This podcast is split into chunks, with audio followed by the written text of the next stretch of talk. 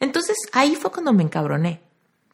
Ahí fue cuando dije, no puedo creer que te digas ser una psicóloga, que te especialices en adolescentes, que sepas de amor propio y que creas que esto es positivo de alguna manera. Así que le pregunté y le dije con todo, con toda la calma y mesura, le dije, y créeme que sé que fue con calma y mesura porque me pausé y, respiré y traté de armar el enunciado de manera que no se viera enojado, que no se viera ardido, que no se viera violento, ¿no? Porque genuinamente quería que me contestara, no porque no estuviera encabronada, sí estaba encabronada, pero no quería mostrárselo porque quería que la conversación siguiera un poquito. Y entonces le dije, ah, ok, desde tu perspectiva de psicóloga, ¿cuál es el propósito de preguntarme, de decirme esto? No es pregunta, de decirme, de informarme que estoy subiendo de peso. Y me dijo, cuando la gente sube de peso súbitamente, ¿no? Entonces ahí me enteré que para a sus ojos yo di un subidón de peso súbito, un subidón de peso drástico. Cuando me dijo eso, ahí ya, ya le dije, pues serás adivina porque yo no he tenido ningún subidón de peso drástico. Reinvéntate. Empieza por tu mente, tu corazón y tu espíritu. Eres perfecto y eres perfecta tal como eres. Solo tienes que darte cuenta. Libérate de tus complejos, de tus creencias limitantes, crea tu vida y recibe todo lo que necesitas. Asume ya la identidad de quien anhelas ser. Yo soy Esther Iturralde, Life Coach Espiritual este es un espacio seguro para que recibas las herramientas, las epifanías y los parteaguas para que de una vez por todas te liberes del deber ser social, cultural o religioso. Mi misión es abrir brecha, hacer las preguntas incómodas para que conectes contigo y con Dios. El resto lo decides tú. Bueno, pues te quiero grabar este episodio prometido, aunque, para serte súper sincera, ya estaba a punto de no grabarlo. Si tú me sigues en Instagram, probablemente viste que hace unos cinco días aproximadamente me enojé mucho en redes sociales porque recibí un comentario al que yo le denominé metiche en mis redes sociales. Te voy a poner en contexto rápido, pero vas a ver que en sí lo que pasó es una cosa prácticamente insignificante en comparación con lo que quiero que tú reflexiones. ¿Sale? A ver, te pongo en contexto. Mira, el otro día estaba yo grabando por ahí un, unos Insta Stories. No me acuerdo qué estaba compartiendo. Creo que estaba hablando al respecto de que había unos pajaritos que estaban haciendo unos ruidos muy raros. Y grabé unos Insta Stories. Bueno, pues te cuento que hay una persona, una psicóloga dedicada a bueno, especializada en ayudar a adolescentes y que además escribió un libro de amor propio para mujeres. Entonces, bueno, pues esta psicóloga me seguía, no sé desde cuándo me siga, pero bueno, me, seguía. Y de repente, en ese Insta Story que yo puse, donde decía, ay, miren, es que los pajaritos de este nuevo lugar donde vivo están haciendo unos ruidos bien raros, ¿no? Y estaba yo compartiéndoles ese tema de que estaba yo descubriendo las nuevas aves que viven alrededor de mi nueva casa. Para no hacerte ese cuento muy largo, lo que sucedió fue que esta psicóloga me comenta y me pone, estás subiendo de peso. Y ya, ¿no? Entonces, cuando yo vi este comentario, me enojé mucho por varias razones, en varios niveles. Primer nivel, me parece un comentario sumamente, primero, metiche, ¿no? Y al mismo tiempo digo, adivina, ¿no? Porque esta persona no me conoce y realmente yo no soy de post, nunca he sido de postear fotos, eh, no sé, en bikini o, ya sabes, como no, o sea, generalmente todos mis Insta Stories son fotos así como de selfie, donde pueden ver de mis hombros hacia arriba, ¿no? Generalmente es bien difícil eh, sacarte videos de cuerpo completo, cosas así, donde la gente realmente pudiera tener visible el tema de si está subiendo o bajando de peso. Yo creo que esta chava lo que vio fue mi papada, ¿no? De que estaba yo sentada en mi mecedora y estaba grabando el video muy cerca de mi cara y seguramente mi papada le incomodó y decidió decirme que estoy subiendo de peso. La realidad es que me molestó, primero me molestó la, o sea, como la imprudencia, ¿no? Como de meterse, porque fíjate, ¿qué tal que sí? ¿Qué tal que sí fuera cierto? ¿No? La verdad es que hace mucho que no me peso, pero mi ropa me queda idéntica y no, no, creo que esté subiendo de peso. Pero suponte que sí estuviera subiendo de peso y que el comentario de ella me hubiera hecho sentir mal. ¿Qué tal que tuviera problemas de tiroides? ¿Qué tal que estuviera teniendo algún trastorno alimenticio? ¿Qué tal que estuviera, no sé, teniendo algún problema de retención de líquidos?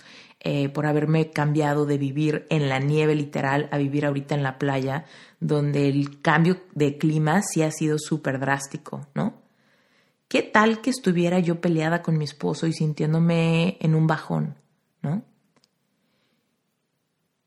Sobre todo al no conocer realmente a la gente, cuando nosotros hacemos una observación metiche, corremos el riesgo de causarle dolor a una persona que ni la debe ni la teme, simplemente porque sentimos como la, las ganas, ¿no? De meternos. Ahora, eso es ahorita. Pero la otra capa en la que me molesta es que yo estoy segura que si eso me lo hubiera dicho tiempo atrás, por ejemplo, si eso me lo hubiera dicho cuando estaba frustrada porque una dieta no me funcionó, o frustrada porque sí estaban apretándome mucho los jeans en alguna ocasión donde sí estaba subiendo de peso, ¿no? O suponte que me hubiera llegado en uno de esos momentos donde yo estaba sumamente vulnerable, porque estaba sumamente triste, porque había tenido un rompimiento amoroso y no lograba entender por qué mi pareja eh, o mi expareja ya no me quería o ya no quería volverlo a intentar. Y de repente me hubiera llegado ese comentario. ¿Qué hubiera pasado con mi corazón en esos momentos donde estaba al borde de un ataque de ansiedad por no saber qué estaba haciendo mal o qué estaba mal conmigo, con mi cuerpo, con mi personalidad, con, mi forma de pensar, ¿no? Que de repente una psicóloga especialista en amor propio, especialista en adolescentes, llegue y me diga y me muestre el hilo negro de mis deficiencias. Estás subiendo de peso, ¿no? La verdad es que ese comentario de está subiendo de peso, a la única persona a la que yo se lo toleraría sin problemas, sería a mm, mi abuela senil, ¿no? La verdad es que yo ya no tengo ninguna abuelita, no tengo ninguna abuela. Eh, Fallecieron mis dos abuelas hace bastante tiempo, pero sí recuerdo que mi abuela paterna era bastante imprudente con sus comentarios. Y todo el mundo la dejaba con sus comentarios, pues porque estaba viejita y porque tenía una mentalidad del siglo pasado y porque se sentía con el derecho de opinar lo que fuese, porque era como la abuela paterna o algo así. Y la verdad es que sí se lo tolerábamos, ¿no? Sí decíamos como de, ay, mi abuelita, bueno, ¿no? Pero esta chava, esta psicóloga, esta autora, esta especialista en adolescentes, no es mi abuela senil, ¿no? Ahora, ahí es donde viene el tema de cómo se enfrentan los haters. Mira, cuando alguien empieza a crecer su audiencia en Instagram y si, si, tú tienes pensado ser una marca personal, algún día te gustaría sacar un libro, sacar un curso o convertirte en influencer o algo así, o tal vez eres actriz o artista de algún tipo, músico, cantante, ¿no? Tal vez eres comediante. Si tú te vas a poner al escudriño de una audiencia que no te conoce y que va a opinar de ti, tienes que hacer paz con el hecho de que vas a tener haters. Y te voy a decir aquí una cosa importante.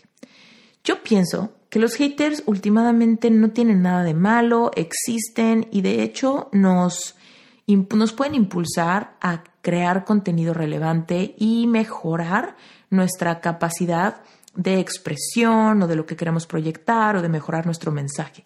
Te lo juro, con el corazón en la mano te digo, pienso que los haters pueden servirle a las marcas personales o a las figuras públicas para como fortalecer su carácter, su resiliencia, su amor propio.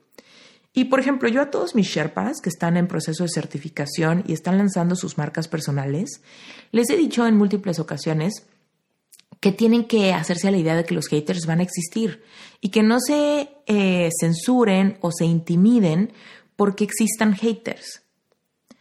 Pero vamos a definir qué es un hater. Un hater en inglés viene de la palabra de una persona que odia, ¿no? Una persona que odia y a eso se dedica, a odiar, a odiar, a odiar, a esparcir odio, a esparcir crítica, a ser cruel, a ser morboso, a ser eh, imprudente, ¿no? Eso es un hater. Un hater es la persona que te ponen en el video de YouTube eh, que lo que estás diciendo es absurdo, o se burla de ti, o te pone mil emojis, o te pone un meme de algo ridículo, o te pone algún comentario misógino, ¿no? Esos son los haters, los que se esconden detrás del anonimato para ponerte comentarios fuera de lugar, que te afectan, que te lastiman, ¿no? Esos son los haters. Y yo pienso que si no hay, y lo he visto una y otra vez, que si no hay haters, tampoco hay lovers. De alguna manera los haters son algo que vienen de cajón cuando estás tratando de compartir un mensaje a una audiencia masiva, ¿sale? Entonces, por un lado, el consejo cuando hay haters es que se te resbale que se te resbale, no prestes atención. Acuérdate que por ley de la atracción, cuando tú pones tu atención en algo, ese algo se hace más grande, se expande, se hace más importante en tu vida, en tu mente, en tu presente y va a bajar a tu cuerpo con emociones. Entonces, eh, pues sí, lo más prudente sería no engancharse con los haters y no enredarte en conversaciones con personas que se están escondiendo en el anonimato, ¿no? personas que incluso ni siquiera tienen su foto en su perfil, tienen alguna caricatura o tienen alguna foto de otra persona, ¿no? Y se esconden a través de ese anonimato para decir cosas que no se atreverían a decirle en la cara a nadie, ¿no? Entonces, bueno, si tú eres figura pública o te gustaría ser coach o tener una marca personal o sacar tu podcast o escribir un libro, hazte la idea de que los haters existen y que de alguna manera puedes aprender un poquito de ellos, trata de que se te resbale, trata de no enfocarte en ellos, enfócate en la gente que sí resuena con tu mensaje. Y bajo esa luz te quiero decir que no es la primera vez que alguien me dice gorda. La verdad, no es la primera vez que alguien me dice gorda o fea o tonta o algo así. ¿no? En mis videos de YouTube tengo muchos comentarios donde a veces me han dicho, cállate, tu voz es horrible, o me han dicho, ay, estás bien gorda y estás bien tonta, ¿no? O lo que dijiste es una mentira, o lo que dijiste no tiene sentido, o algo así, ¿no? Entonces, esos comentarios llegan y te lo juro que no me afectan. De verdad te lo juro que no me afectan, porque pongo en práctica lo que te dije hace rato enfoco mi atención en las personas que sí resuenan con mi mensaje, me enfoco en lo que sé que es mi verdad, me enfoco en lo que me motiva, me enfoco en lo que me pone de buenas. Si el comentario es demasiado grosero o demasiado misógino, lo borro y punto se acabó. Pero si el comentario es así nada más un poquito crítico y absurdo, hasta lo dejo, lo dejo y lo ignoro, ¿no? ¿Qué pasó con esta chava? ¿Qué pasó con esta psicóloga? Que me molestó demasiado y que decidí que no entraba en la categoría de los haters que podía dejar pasar. Lo que sucedió es que técnicamente ella no es una hater, ella es una colega. Ella no es una persona que se esconde bajo el anonimato. Ella, con su libro en su portada, con su libro de amor propio, con su especialidad de psicóloga especialista en adolescentes, decidió venir a mis mensajes directos a decirme que a su parecer estoy pasada de peso, ¿no? O estoy engordando o estoy subiendo de peso. Cuando yo me metí a checar su perfil y me di cuenta de esto, ahí fue cuando me enojé. Ahí fue cuando me enojé. Porque dije, ¿cómo puede ser posible que una persona que se especializa en adolescentes, cuando todos los trastornos alimenticios inician en la adolescencia generalmente, en la niñez o en la adolescencia, ¿Cómo puede ser que alguien que se especializa en amor propio para mujeres se sienta con la necesidad de ir a buscar a una mujer colega y meterse a su inbox para decirle eso, ¿no? Para decirle que está subiendo de peso, sin ningún motivo, propósito, razón, sin ningún permiso, sin ninguna autorización, sin ningún lazo de confianza, sin ninguna amistad de por medio, ¿no? Porque todavía tú dijeras, no, pues es que se preocupa por ti, ¿no? Ella no me conoce, no sabe absolutamente nada de mí. Solamente sabe que tengo un podcast, que soy life coach y sabe lo que pongo en redes sociales. Pero no sabe, claramente no sabe que he batallado con ansiedad, claramente no sabe que pasé por depresión, claramente no sabe todas las veces que les he platicado que cuando terminé mi relación con mi ex me sentía gorda, fea, vieja y todo lo demás y que en el proceso sanar mi corazón fue que encontré mi verdadera vocación y a partir de ahí me he dedicado en fortalecer mi amor propio y mi lealtad feroz. Claramente no sabe eso de mí, ¿verdad? Si no, pensaríamos que es una persona bastante, pues, cruel quizá, ¿no? Queriendo ser piedra de tropiezo para alguien, ¿no? Es como enterarte que alguien es alcohólico y entonces vas y le compras una chela, ¿no? Lo pones lo pones este, en riesgo de que se sienta mal, lo pones en riesgo de que se cuestione su valor, lo pones en riesgo de que caiga en la tentación de volver a entrar en la autocrítica. Entonces ahí fue cuando me encabroné. Ahí fue cuando dije, no puedo creer que te digas ser una psicóloga, que te especialices en adolescentes, que sepas de amor propio y que creas que esto es positivo de alguna manera.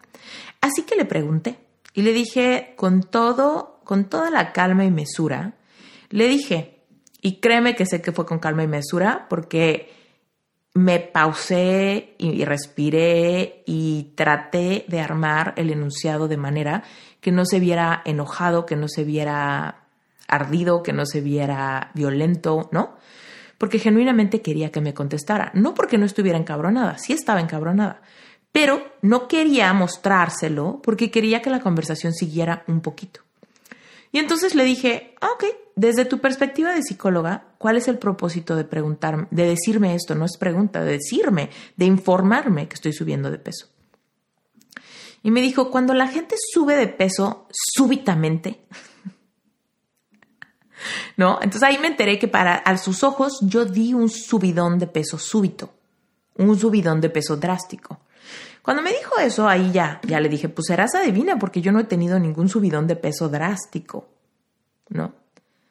Todos fluctuamos de peso un poquito durante el mes. Las mujeres fluctuamos cuando estamos acercándonos a nuestro periodo, podemos pesar un par de kilos más, uno o dos kilos más, ¿no? Sobre todo si retenemos muchos líquidos cuando estamos en nuestro periodo, antes de nuestro periodo, ¿no? Y cuando acaba nuestro periodo, eh, bajamos ese, ese kilo y volvemos a sentirnos ¿no? normales después de habernos sentido infladas durante nuestro periodo, por ejemplo. ¿no? También cuando hay cambios bruscos en el clima podemos retener líquidos por el subidón de temperatura, ambiente, etc.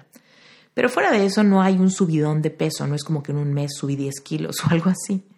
Entonces eh, me dice, cuando hay una, una subida, una subida súbita de peso, es un indicador de problemas emocionales. Entonces ya ahí ya no solamente se metió con mi cuerpo, sino ya se metió con mis emociones, ¿no? Ya empezó a asumir de mí que probablemente esté pasando por algún problema, ¿no? Algún problema emocional que me está haciendo comer por emociones y dar una subida de peso. Y esto, mis queridos, mi querida comunidad de Reinventate, eso, eso es violento. Yo sé que quizá dices, Esther, qué clavada. No, no, no. No es Esther, qué clavada. Eso es violencia. ¿Ok? Y quise hacerlo público porque yo sé que en mi audiencia hay un montón de personas que se tienen que tragar esa violencia de sus parejas, de su familia, de su abuela, de su madre, de sus hijos, de sus amigos, de la gente imprudente y metiche que cree que no lastima con sus palabras o que no potencializa depresión, ansiedad, baja autoestima, adicciones y trastornos alimenticios. Entonces, la razón por la que decidí hacerlo público fue porque lo quiero ocupar como herramienta para evidenciar que está mal meterte en donde no te llaman. Y hay veces que podemos pensar que como somos coaches, terapeutas, psicólogos o lo que sea, tenemos licencia para meternos donde no nos llaman. Y eso no está bien. Eso no está bien. Yo no sé si ella que pensó que yo me iba a ser su cliente. ¿No? Yo iba a decir, "Ay, le diste al clavo. Estoy sumamente emocional, estoy deprimida, estoy comiendo por ansiedad y estoy subiendo de peso. Gracias a Dios lo notaste, gracias a Dios me mandaste un mensaje intrusivo y ahora voy a seguir todos tus consejos, compraré tu libro y quiero tener sesiones individuales contigo para que me ayudes a sanar.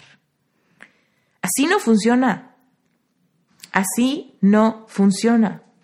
No podemos pretender que podemos abusar de redes sociales y de la capacidad que tenemos para mandar mensajes directos para hacer metiches y meternos en la vida de los demás. Tampoco podemos pretender que podemos hacerlo con la gente que está en nuestra casa. No podemos llegar y decirle a nuestra mamá, a nuestro papá, a tu abuela, a tu abuelo, oye, tienes que cuidarte, tienes que comer así, tienes que dejar esto. No podemos llegar y decirle a nuestros amigos, oye, como que se te pasaron los tacos. No podemos llegar a decirle a nuestras amigas, oye, como que se te está yendo el tren oye, como que ya se te está pasando el reloj biológico para tener hijos, ¿no? Oye, como que se te están haciendo patas de gallo. Oye, como que te volvieron a salir granos. Oye, como que te estás quedando sin pelo. Oye, como que te estás viendo demacrado. Como que te ves cansado o cansada. Todos esos comentarios, si te fijas, si realmente los cuestionas, son más negativos que positivos. Las personas que los hacen Podrán defenderse diciendo que lo hacen por el bien de los demás. Podrán defenderse pensando que es por tu bien. Te digo porque te quiero. Lo que tenemos que entender es que tenemos una ineficiencia crónica para comunicar nuestros sentimientos y terminamos violentando a la gente, aislándolos, separándolos, rompiendo lazos, diluyendo amistades generando toxicidad en la familia, cuando pensamos que hacer comentarios de ese tipo, de alguna manera, van a dar, van a traerle bienestar al otro. No hay forma que esta psicóloga, con ese comentario, le haya sumado absolutamente nada a mi vida.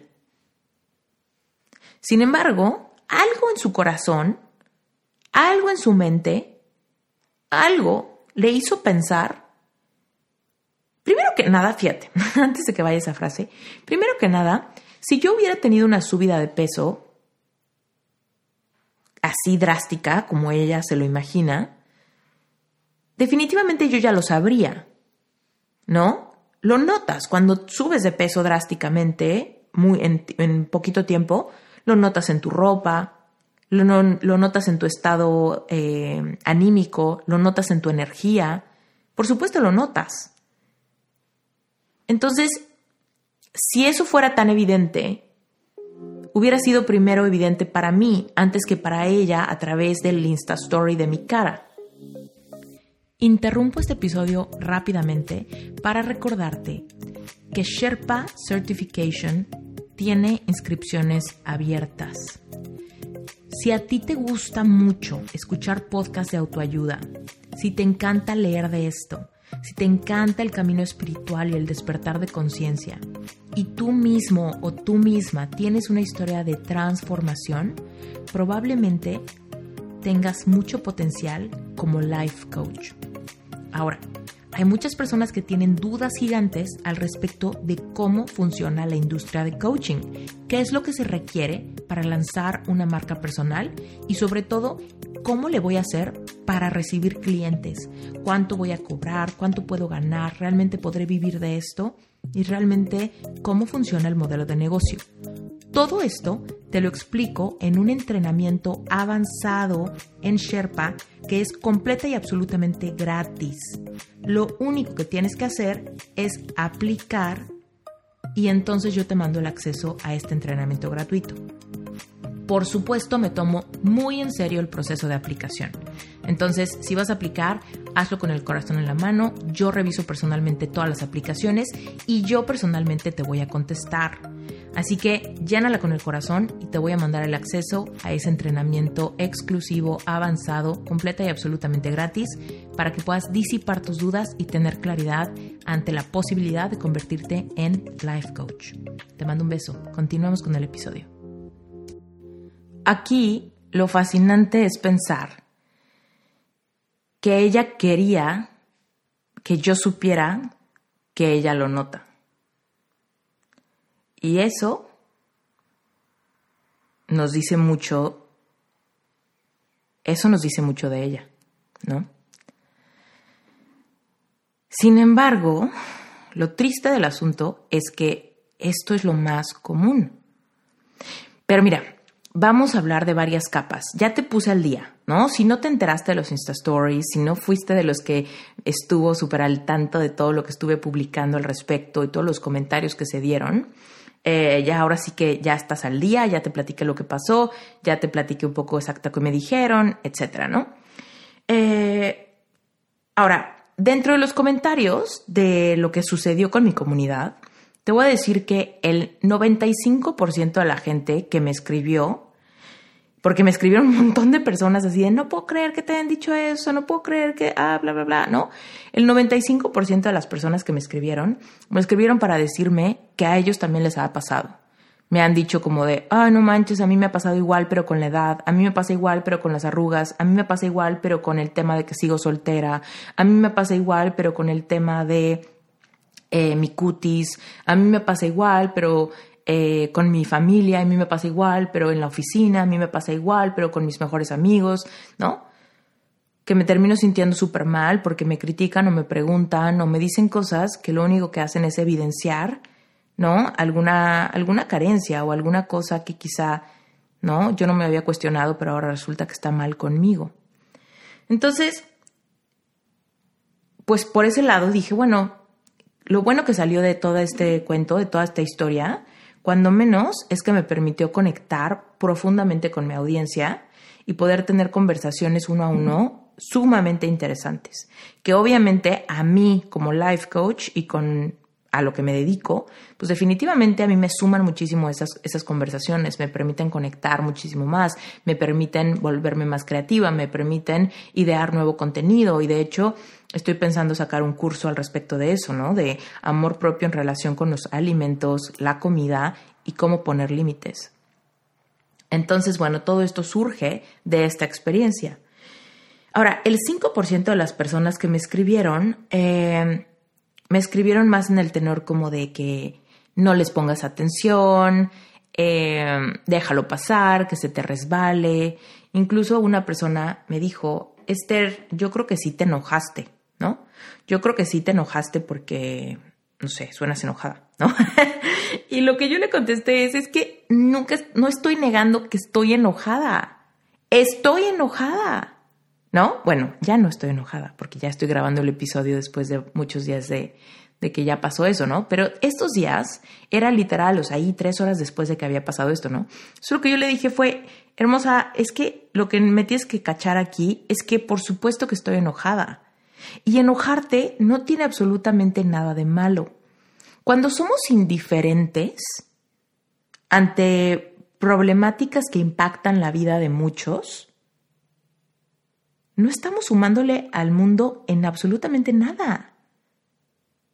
Entonces, vibrar alto y considerar la ley de la unidad y cuidar en donde te enfocas y procesar tus emociones y querer manifestar tus sueños y todo aquello no está peleado con el tema de que a veces te vas a enojar, con el tema de que a veces te vas a sentir triste, con el tema de que a veces te vas a sentir frustrado, con el tema de que a veces te vas a sentir solo.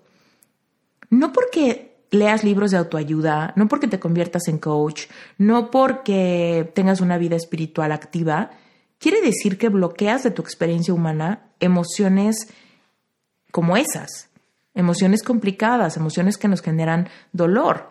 Y por supuesto en este momento yo me sentí enojada y esa emoción es una emoción, pues digamos que un poco densa, ¿no?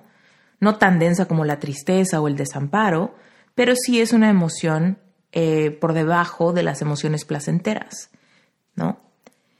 Y aquí te voy a explicar por qué esta chava que me decía, no te claves, no te enojes, déjalo ir, eh, orejas de pescado, no sé qué. O sea, no. ¿Por qué? Porque cuando ponemos orejas de pescado ante problemas importantes, estamos siendo parte del problema. De verdad. Por ejemplo, eh, aquí en Estados Unidos, donde vivo ahorita, hay muchos, eh, hubo, por ejemplo, hace unos meses, hubo mucha, mucho enojo, mucha rabia por el tema, por ejemplo, del racismo, ¿no? ¿Qué les decimos, no? ¿Qué, ¿Qué, le puedes decir a esta persona que está muy enojada por el racismo y que va enojada a protestar? Le vamos a decir, no, no lo hagas, que se te resbale, no te claves en eso. Oh, no, ¿verdad? Es un tema importante, es un tema importante y tiene todo el sentido del mundo que te enojen situaciones de injusticia. Por ejemplo, ¿qué pasa con eh, discriminación hacia las mujeres, discriminación laboral hacia las mujeres? Es completamente normal que eso te enoje. Ahora, ¿qué pasa con temas de contaminación, de deforestación? Es completamente normal que la gente apasionada por la ecología se levante en contra de eso, que proteste en contra de eso, ¿no? Y si bien no podemos protestar ante todo porque tenemos vida, porque tenemos que trabajar, porque tenemos familia, porque tenemos que descansar, porque, ¿no? Porque nuestras vidas son complicadas. Yo quisiera preguntarte a ti, ¿a ti qué tema te apasiona? ¿A ti qué tema te interesa? Porque a mí, a mí, por mi propia historia de vida, a mí me apasiona el tema del amor propio, de la autoestima, de sanar heridas de la infancia, de trascender problemas que nos hacen vivir eh, en depresión y ansiedad, de reconciliarte con tu cuerpo, de reconciliarte con tu personalidad, manifestar amor propio, manifestar amor de pareja, tener una vida espiritual, una vida consciente, manifestar, ¿no? Todo eso es lo que a mí me apasiona. Eso es lo que a mí me ha impactado, eso es lo que a mí me ha cambiado la vida. Y por supuesto, cuando yo vea una injusticia al respecto de todo esto que para mí es tan importante, por supuesto que me voy a enojar y por supuesto que me voy a manifestar y por supuesto que me voy a parar con una pancarta, ¿no? A decir, esto no está bien. Entonces, sí, el consejo puede ser para ti ¿no? Para ti que quizá ahorita estás iniciando tu camino de despertar, para ti que ahorita estás eh, sanando tu corazón, para ti que ahorita estás tratando de reinventarte, el consejo puede ser, no permitas, pon límites, no dejes que te afecte, protege tu corazón, no, penetres, no permitas que esas palabras penetren, por supuesto. Pero en mi caso es diferente. En mi caso es diferente porque yo he decidido ser una vocera de lo que significa realmente el amor propio. Yo he decidido que mi carrera, mi vocación, va en tenor de ayudar a otras personas a que despierten una lealtad feroz tal que puedan vivir la vida de sus sueños y que comentarios como ese o heridas del pasado no les sigan robando todo su potencial. Entonces, si bien para algunas personas puede ser eso de no te claves, para mí no. ¿Me explico? Porque yo tengo un deber moral con mi audiencia, tengo un deber moral con mi comunidad de seguir levantando la voz para traer claridad ante qué comentarios están bien, qué comentarios no están bien, cómo poner límites, cómo fortalecernos ante las críticas para que esos comentarios dejen de mermarnos. Y bueno, bajo esa línea, también en cuanto a la industria, ¿no? Muchísima gente me dice, Esther, es que, eh, pues mi psicólogo me dijo esto. Y si es mi psicólogo, pues tiene que estar bien y yo tengo que estar mal. Y también ahí es un tema de evidenciar un poco a, pues, a los terapeutas incoherentes, ¿no? Terapeutas, psicólogos, maestros espirituales, no importa. Pero si están siendo incoherentes, es importante evidenciarlo. Porque para la industria del life coaching es sumamente importante que se diferencien los charlatanes de los no charlatanes. Y por mi responsabilidad con mi audiencia, yo tengo que ser punto de referencia. Entonces, bueno, dicho todo esto, pasemos a la parte de eh, cómo entonces le haces para poner límites. Primero, aquí vamos a pensar en que tú seas la persona que ha recibido este tipo de comentarios. Mira, yo he tenido múltiples cientos de sesiones de coaching, decenas de sesiones de hipnosis, porque acuérdate que me certifiqué el año pasado como hipnoterapeuta eh, en el método de transformación rápida.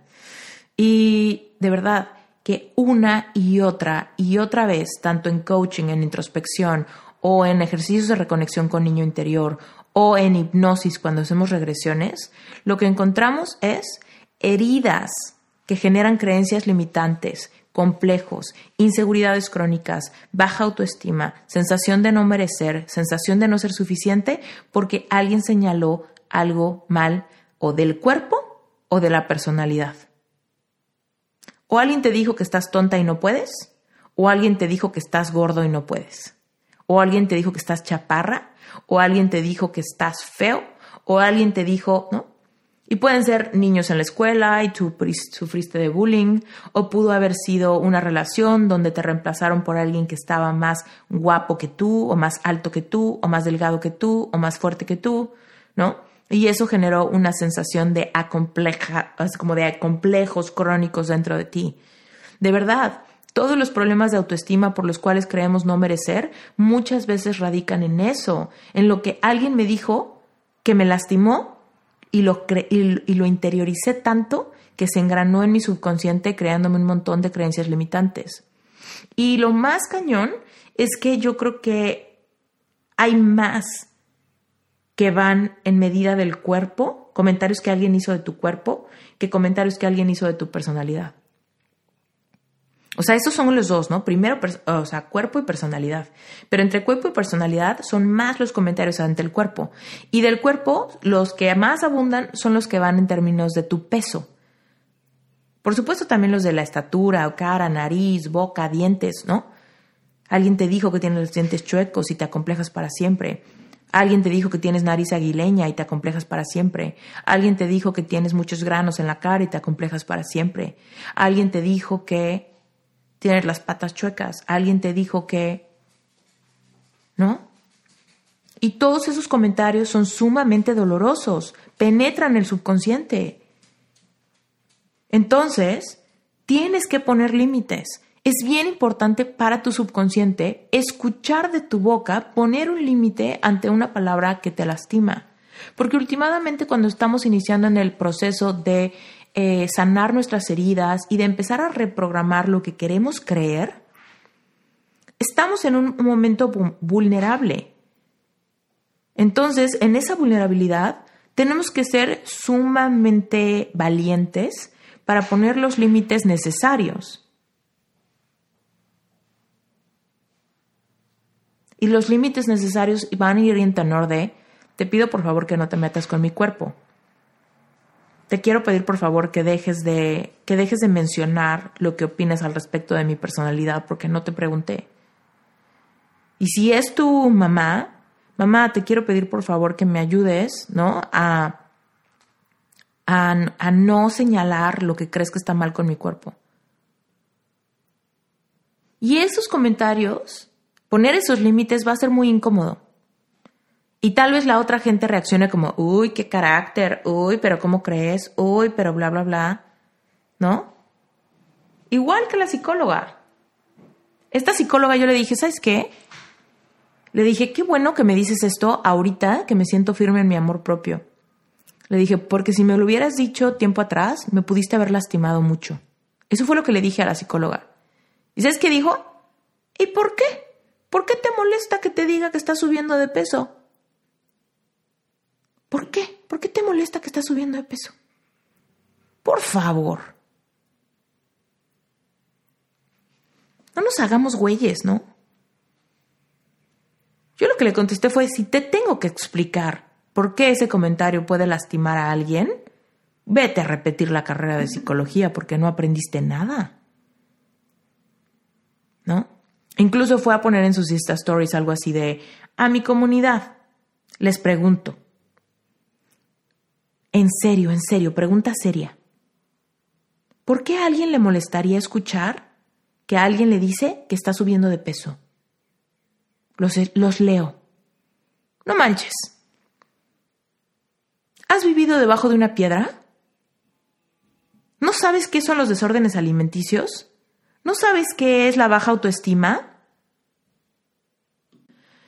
Y seguramente a ti también te va a pasar, ¿no? Que alguien te va a decir, ay, pero yo nada más te pregunté que cuándo ibas a tener hijos.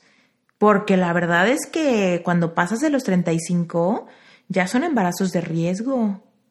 Yo te lo digo por tu bien, ¿por qué te molesta? Por supuesto que va a molestar. Porque todos los comentarios metiches molestan. Entonces, no permitas que nadie te voltee la tortilla cuando pones un límite. No permitas que la gente se haga güey y te haga sentir culpable o te haga pensar que tú eres sumamente sensible y que tu sensibilidad está completamente injustificada. Eso en inglés tiene un título y se llama gaslighting. En español, esto se traduce como manipulación psicológica. Te voy a enseñar exactamente qué es. La verdad es que no hay una traducción tal cual del término gaslighting en español, más que eso, ¿no? Manipulación psicológica. Pero es cuando alguna persona eh, te hace creer que tú estás mal. Le hace, es cuando una persona le hace creer a la víctima que la víctima está mal. Y aquí no, no, tampoco quiero tirarme a, a ponerme en posición de víctima yo. Más bien quiero que lo veamos en general, en la vida, ¿ok? Ya aquí puedes olvidarte un poco de mí y de la psicóloga. Aquí ponte a pensar de en la vida, cómo la gente habla, cómo la gente le da la vuelta a la tortilla, en las relaciones, los maestros, en las familias, ¿no? Cuando alguien, por ejemplo, supongamos que un hombre está como coqueteando con mil chavas, ¿no? Y eso hace sentir súper mal a su novia. Y luego la novia le dice, oye, no me gusta que coquetees con más personas, ¿no? Y luego entonces el hombre le dice, estás loca, eres una intensa, no puedo creer, eres insoportable, ¿cómo puede ser que seas tan celosa y controladora? Eso es gaslighting. Cuando una persona se sintió mal y le dice, oye, esto me lastima, y en vez de que la otra persona diga, ok, entiendo tus emociones, vamos a platicarlo, lleguemos a un acuerdo, déjame entenderte, la otra persona le voltea la tortilla y se pone en el lugar de víctima. ¿Ok? Lo mismo, por ejemplo, cuando, eh, no sé, por ejemplo, oye, no sé, en el trabajo, ¿no? Oye, fíjate que, no sé, estás haciendo esto mal y necesito que lo corrijas y tal, ¿no? Entonces la otra persona, en vez de decir, ah, ok, déjame lo corrijo, la otra persona dice, ah, no puedo creer que no valores mi trabajo y no puedo creer, ¿no? Es como, a ver, estás saliéndote de contexto, ¿no? Entonces en este tema es lo mismo. Oye, te estás metiendo con mis emociones, te estás metiendo con mi amor propio, estás metiéndome el dedo en una llaga donde estoy haciendo mucho trabajo interior y la otra persona te contesta, ay, lo hago por tu bien, ¿eh? Y si quieres, y no puedo creer que te ofendas, y no puedo creer que eso te moleste, ¿no? Y a ver, ¿por qué? ¿Por qué a alguien le molestaría que yo te diga que estás demacrado? Pues estás demacrado. Te estoy diciendo porque me preocupo por ti, ¿no? Eso es gaslighting, eso es manipulación psicológica. Evidentemente hay niveles, ¿no? Puede haber poquito gaslighting o puede ser un tema de un narcisista cañón, ¿no? Dándote, eh, dándote hasta por debajo de la lengua con ese tipo de manipulaciones, haciéndote dudar de realmente si tu forma de pensar es válida o no. Entonces, bueno, tenemos que tener mucho cuidado de eso, ¿ok? Cuando nosotros le pongamos límites a una persona que se está metiendo con algo de nuestra vida que no le corresponde, debemos de echarle mucho ojo a que no nos manipulen psicológicamente, haciéndonos creer que nosotros estamos mal por haber sentido algo o porque nos haya afectado o por querer poner un límite. Y si tú sientes que eso ya te ha pasado, que alguien te haga sentir que estás loca o que eres un intenso o que estás exagerando o que estás siendo muy dramático, probablemente sea gaslighting, ¿ok?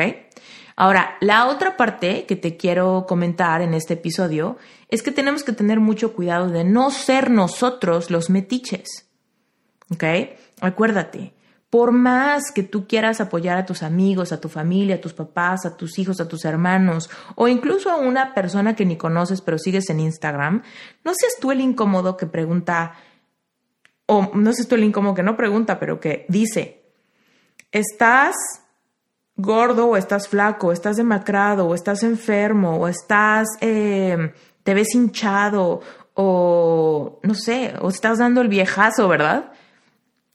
Ninguno de esos comentarios le aporta nada al mundo. No le estás aportando absolutamente nada a nadie al señalar lo que tú crees que está mal con ellos. ¿Ok? Aunque en tu cabeza haya una parte de ti que dice, pues se lo digo por su bien, se lo digo para que se cuide, se lo digo porque me importa. Porque aunque tus intenciones sean positivas, que mm, lo dudo, pero supongamos que sí, que tus intenciones sí son positivas. Últimamente no vas a ayudarle a la gente así. Tendrías que llegar con otra comunicación, con otra forma de estructurar tu inquietud. No le puedes decir a alguien que está subiendo de peso cuando lo que quieres es ayudarle porque te preocupa su salud. ¿Me, explico? o no es coherente. Nadie va a aprender de ti si inicias señalando lo que tú crees que está mal con ellos. Y corres el riesgo de generar más daño que, eh, que algo positivo. Porque la otra persona probablemente si no te quiere poner un límite, probablemente pretenda que no le afectó. Pero tú no tienes idea si por dentro la otra persona se quedó profundamente triste, lastimada, complejada o le generaste un bajón. Entonces, hagamos una pequeña lista de las cosas en las que no te puedes meter, a menos que expresamente la otra persona te pida tu opinión. Entonces, no te puedes meter con la el peso de nadie, no te puedes meter con la, eh, cómo se ve a alguien en términos de cansado o no cansado, fachoso o no fachoso, este, arreglado desarreglado. O sea, no te puedes meter con cómo se ve alguien. ¿Ok? Tampoco te puedes meter con temas de la edad. No te puedes meter con temas de fertilidad. No te puedes meter con temas de soltería o pareja. ¿Ok? No te puedes meter con ninguno de esos temas porque son sumamente íntimos. Entonces, no te tomes atributos que no te corresponden defendiéndolos porque es por el bien de alguien. ¿Ok?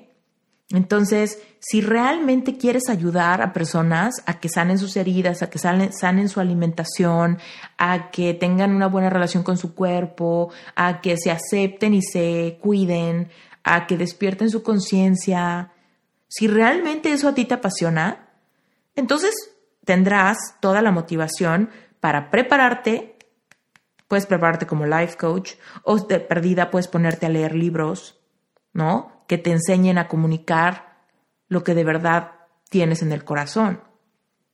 O vuélvete nutriólogo o vuélvete health coach. Pero no pretendas que porque te preocupa puedes andar señalándole a la gente lo que tú crees que están haciendo mal.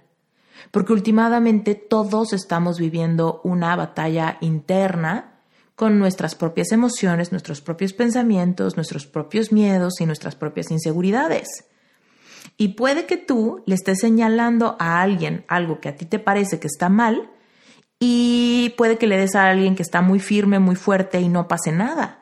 Pero ¿qué tal que se lo dices a alguien que por dentro está pasando por un momento muy retador, que está pasando por problemas emocionales muy intensos, que ha tenido trastornos alimenticios y tú ni cuenta? O alguien que está pasando por ansiedad, por insomnio, por depresión y tú no tienes ni la menor idea. Entonces pudieras caer en el riesgo de ser más piedra de tropiezo y entonces lastimar tus relaciones, lastimar personas y ser piedra de tropiezo, cuando según tú lo que querías era ayudar. Y de verdad, yo desde este lado de ser life coach, de ser hipnoterapeuta, de ayudar a personas a sanar un montón de complejos, heridas y creencias limitantes, te puedo decir que casi siempre las personas llegan sumamente heridas porque alguien los lastimó al decirles algo que percibían como una imperfección o como un peligro. Entonces, cuida, cuida, cuida tus palabras. Y si tú estás siendo víctima de, las palabras de alguien más, ponle límites. Y si después de poner límites te voltean la tortilla, date cuenta que no hay nada mal contigo y esa persona está haciendo manipulación psicológica, haciéndose güey, porque sabe perfectamente lo que te, la verdad de la circunstancia. Entonces, eso fue lo que a mí me impactó mucho, ¿no? Que todavía después de decirle a esta psicóloga, oye, ahorita no me afectó lo que me dices, pero si me lo hubieras dicho hace siete años, probablemente tu comentario me hubiera devastado. Y en vez de decirme algo así como de, híjole, no fue mi intención, yo te lo decía porque me preocupa tu bienestar o veto a saber, ¿no? En vez de eso, fue a decirme, ay, pues, ¿qué tiene de malo? Gas lightning. Por supuesto que tiene algo de malo, por supuesto que entiendes a lo que me refiero. Y si no, pues ¿de qué fregados hablas en tu libro de amor propio? Si no, ¿con qué cara aconsejas a adolescentes que están pasando por transiciones y por problemas de autoestima? ¿Sabes que la mayor causa de suicidio en adolescentes es baja autoestima? ¿Es sentir que no son suficientes? La mayor causa de adicciones es por escapar de quién somos, porque creemos que no somos valiosos. Sabes que, el momento más frágil para entrar en eh, trastornos alimenticios es justo allí, con todo el movimiento hormonal de los adolescentes que están pasando de la infancia a la juventud. ¿Cómo puede ser que no tengas idea que mencionarle a alguien que está subido de peso les va a causar dolor? Entonces, pues bueno, aguas, aguas, aguas, aguas. Ponle límite a la gente metiche y ten mucho cuidado de no eh, marearte o, o, de confundirte y terminar siendo tú uno de esos metiches. Porque definitivamente tenemos que tener mucho cuidado de no ser las personas que hagan lo mismo que a nosotros nos lastima. Y todo esto me lleva a recomendarte un libro magnífico que se llama Los Cuatro Acuerdos. Es un libro escrito por don Miguel, eh, don Miguel Ruiz, perdón, don Miguel Ruiz. Y bueno, pues no, no te quiero spoilear el libro, vale la pena que lo leas completito, es un clásico de clásicos, un libro que vale muchísimo la pena que lo leas e incluso que lo leas varias veces. Pero básicamente en el libro se hacen cuatro acuerdos muy importantes para la vida. El primero es, sé impecable con tus palabras. Y de verdad yo creo que con este primer cuatro acuerdo nos quitaríamos la mayoría de nuestros problemas. Al ser impecable con tus palabras, definitivamente no caeríamos en manipulación, en chantaje sentimental, en decir algo sin intención, en lastimar a la gente sin querer, ¿no? Sé impecable con tus palabras. Asegúrate de lo que vas a decir aporta. Y si no aporta, mejor cállate. ¿Ok? Eh, luego, por ejemplo, hay otro de los acuerdos, dice, no tomes nada como personal. ¿No? Y aquí es donde podemos pensar, bueno, ok, si tú no tienes tiempo de lidiar con eso, si no tienes tiempo de lidiar con eso, permite que se te resbale permítete proteger tu corazón tanto que esas palabras que te afecten bueno, esas palabras que pudieran afectarte no penetren, para que no creen eh, creencias limitantes o complejos en tu corazón. Eh, sin embargo, y, y, aquí quiero puntualizar algo, tal vez algunas personas pudieran creer, pues Esther, tú te lo estás tomando personal. Y aquí te quiero repetir ese punto, no me lo estoy tomando personal. De verdad, no me lo estoy tomando personal en términos de que esta mujer me lastimó a mí como mujer. No, es este problema social afecta a mi comunidad. ¿Ok? Es por eso que hablo de esto, es por eso que grabo este episodio, es por eso que creo cursos, es por eso. No porque me lo esté tomando personal como un ataque de que ella y yo ya no vamos a ser amigas. No. Para empezar, ella y yo ni siquiera nos conocemos. Entonces, no es que yo me lo esté tomando personal como un ataque de ella hacia mí. Yo estoy utilizando esta oportunidad para traer un momento de enseñanza a mi comunidad con una piedra de tropiezo que veo en repetidas ocasiones con todos mis clientes. ¿Ok? Siguiente acuerdo es no adivines ni supongas. No podemos suponer sobre los demás. No podemos suponer que los demás o están subiendo de peso, o se están descuidando, o están echando la flojera, o están gastando su dinero en cosas que no importan. No podemos adivinar ni suponer de los demás, porque no sabemos lo que está pasando de su piel hacia adentro. No sabemos cómo lo viven, no sabemos por qué situaciones están pasando, no sabemos si están eh, pasando por un momento sumamente complicado y nosotros solamente les vamos a sumar más piedras, ¿no? Al saco. Y finalmente el cuarto acuerdo es haz siempre lo máximo y lo mejor que puedas. ¿Ok? Las palabras crean estados de conciencia. Entonces ten muchísimo cuidado porque nuestras palabras manifiestan nuestros resultados.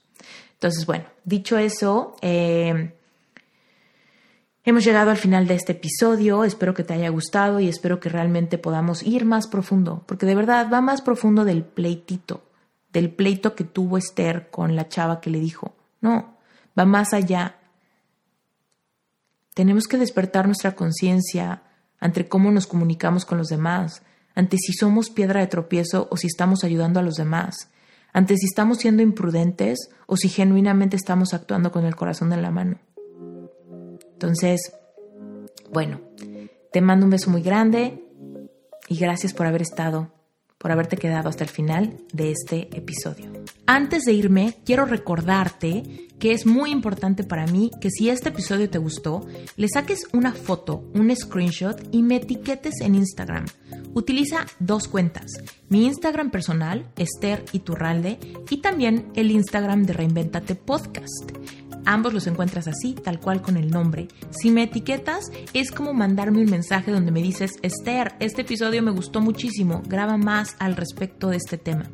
Créeme que no se me pasan desapercibidos, para mí son confirmaciones de que hay tierra fértil del otro lado del micrófono y me hace muy muy feliz recibir esas notificaciones. Así que si este episodio te aportó y si Reinventate Podcast le suma a tu vida, no dejes de hacerlo. Te mando un beso muy grande. Yo soy Esther Iturralde y este fue un episodio de Reinventate Podcast.